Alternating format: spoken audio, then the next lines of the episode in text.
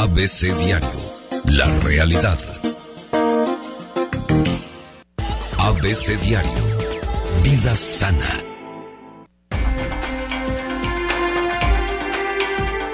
Ocho con 47 minutos, doctora Irma Quintanilla, recién desempacada de la Blanca Mérida. Así Fuiste es. De, de ponente ahí de un asunto bien interesante que nos Muy interesante el Congreso, Sí, muy bueno. Eh, ha sido el más concurrido en toda la historia de los congresos bueno, nacionales. te felicito. Todo un orgullo eh, poder representar a Querétaro dentro de los médicos familiares en ese congreso. Sí, llevaste la, la voz del médico queretano Del médico queretano. en la especialidad. en la especialidad de medicina familiar y como Familiar. terapeuta familiar, con ese enfoque integral, que no hay que ver solo a, a la persona desde el punto de vista biológico, como muchos médicos lo Sí. hacemos, sino desde el punto de vista de la familia, Claro. de la salud mental, de la salud emocional, Integral. de esa salud holístico, integral. dicen también. Bueno, Bueno, bueno, buena palabreja. Estaba buena la chorcha que teníamos, pero síguenos diciendo, por favor, el tema de hoy. El tema de hoy, ¿qué te parece? Yo te preguntaba, ¿eres tímido o introvertido? Ya me lo contestaste, no lo vamos a sacar al aire por obvias razones. Aquí no se trata de, de ventanear a nadie. Estamos con el médico, es secreto médico. Así es. Fíjate que la timidez es una forma de ansiedad social que se caracteriza por un miedo intenso e incontrolado a ser juzgado o juzgada. Es decir, yo no me expongo porque me van a criticar, qué van a decir, cómo me van a ver. Hay una inseguridad importante. Quizá uno de los grupos sociales más incomprendidos sea el de los tímidos. No querer ser el foco de atención en una sociedad donde lo que se valora es destacar puede ser como presentarse a un maratón con los pies atados. Aquí eh, mucha gente tiene este concepto como que de exponerme ya es algo protagónico, ya es algo que muy centralista. En la escuela, por ejemplo, un niño, Sergio, tímido, quizá no se atreva a reconocer que tiene dudas, incluso adolescentes o adultos delante de sus compañeros. Este adulto a lo mejor tampoco es capaz de hacer una presentación a los responsables de concederle un ascenso.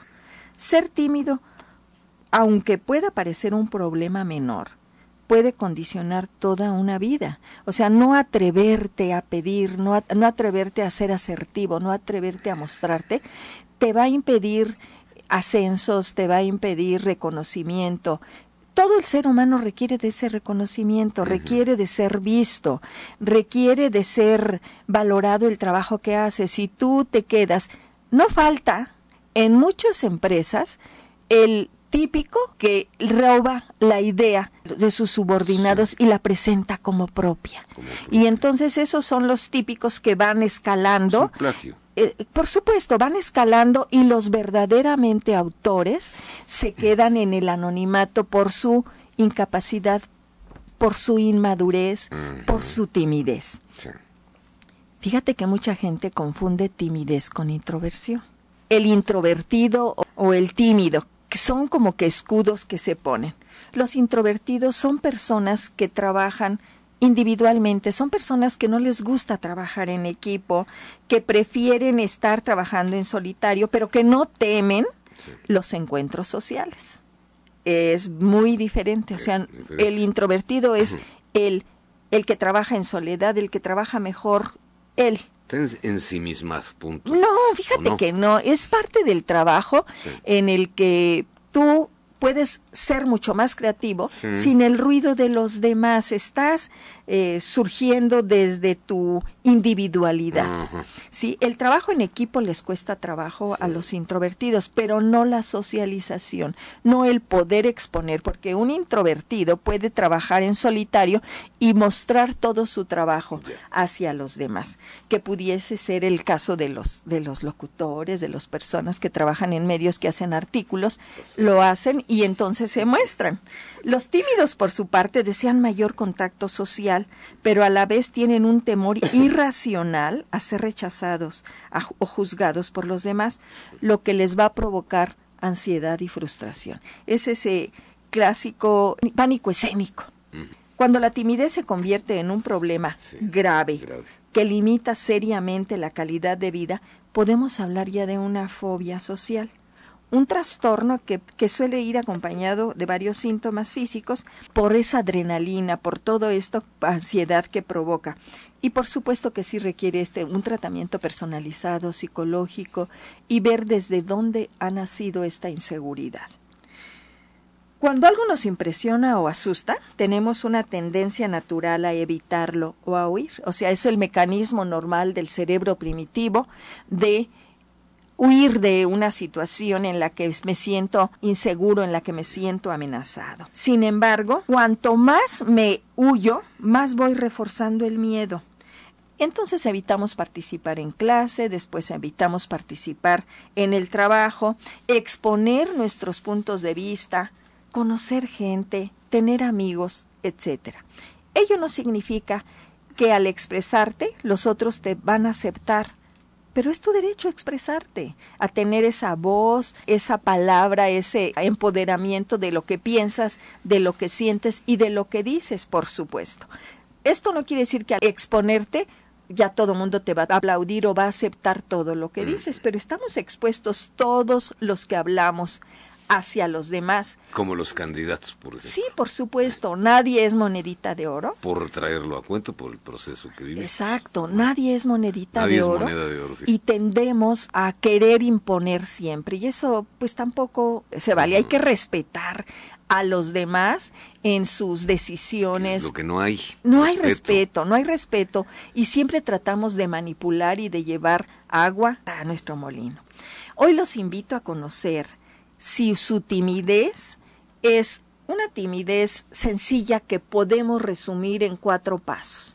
Siempre hemos dicho que el proceso de terapia o el, proceso de conocimiento de uno mismo parte de cuatro pasos de la toma de conciencia. Esa apertura de conciencia en la que aclaro qué es lo que me está pasando. Percibo, identifico, asumo y cambio.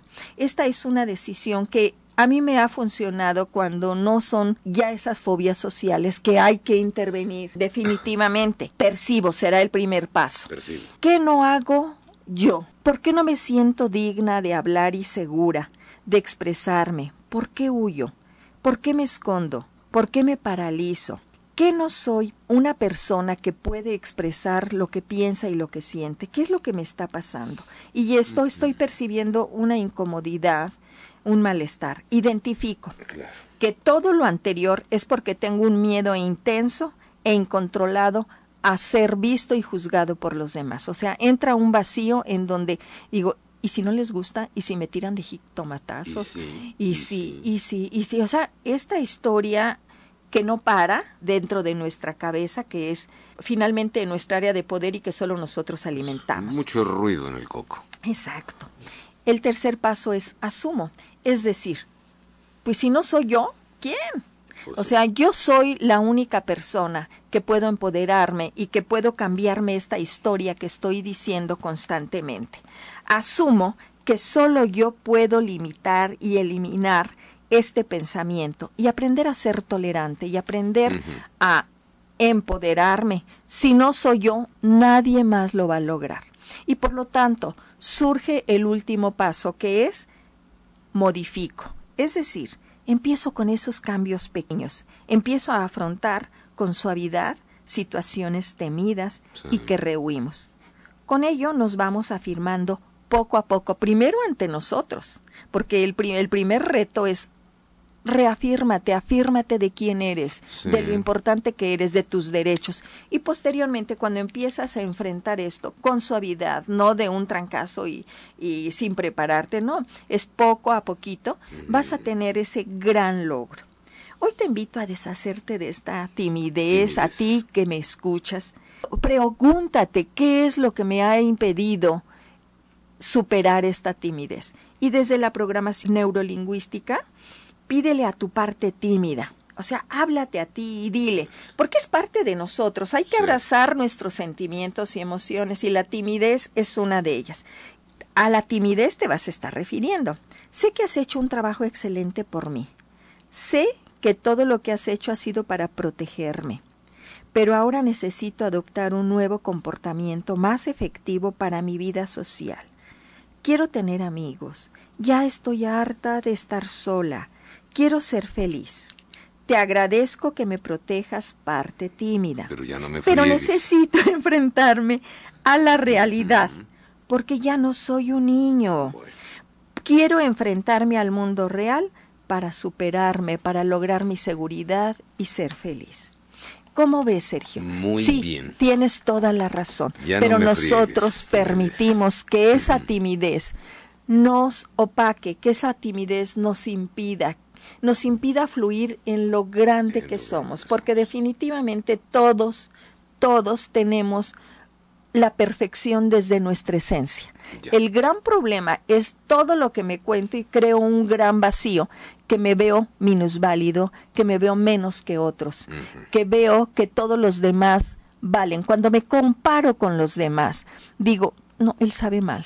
No, yo no sirvo. Y desde ahí me lo estoy contando con una baja autoestima. Habrá que trabajar esta parte. Preguntan, ¿la timidez nos puede hacer personas agresivas hacia las personas más queridas para nosotros, las personas que queremos? ¿Podemos volvernos agresivos por culpa de la timidez? Fíjate que... Sobre la- todo con los que nos rodean, los más queridos. Sí, por supuesto. ¿Sí? Eh, definitivamente es un mecanismo de defensa en el Mira. que el, el ser humano, acuérdate que desde el cerebro primitivo tiene dos, El o huye y se esconde, sí. pero cuando la familia te impulsa, te dice o algo, viene el otro mecanismo que es la lucha a través de esta agresión. Claro. Y, ¿Y con quién somos agresivos? ¿Con quién sí nos atrevemos?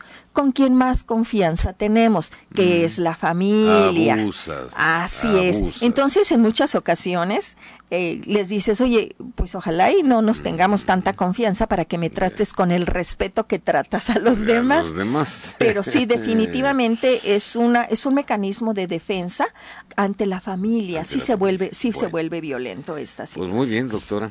Irma Quintanilla. A tus órdenes. En las redes estamos. sociales, salud, vida y familia.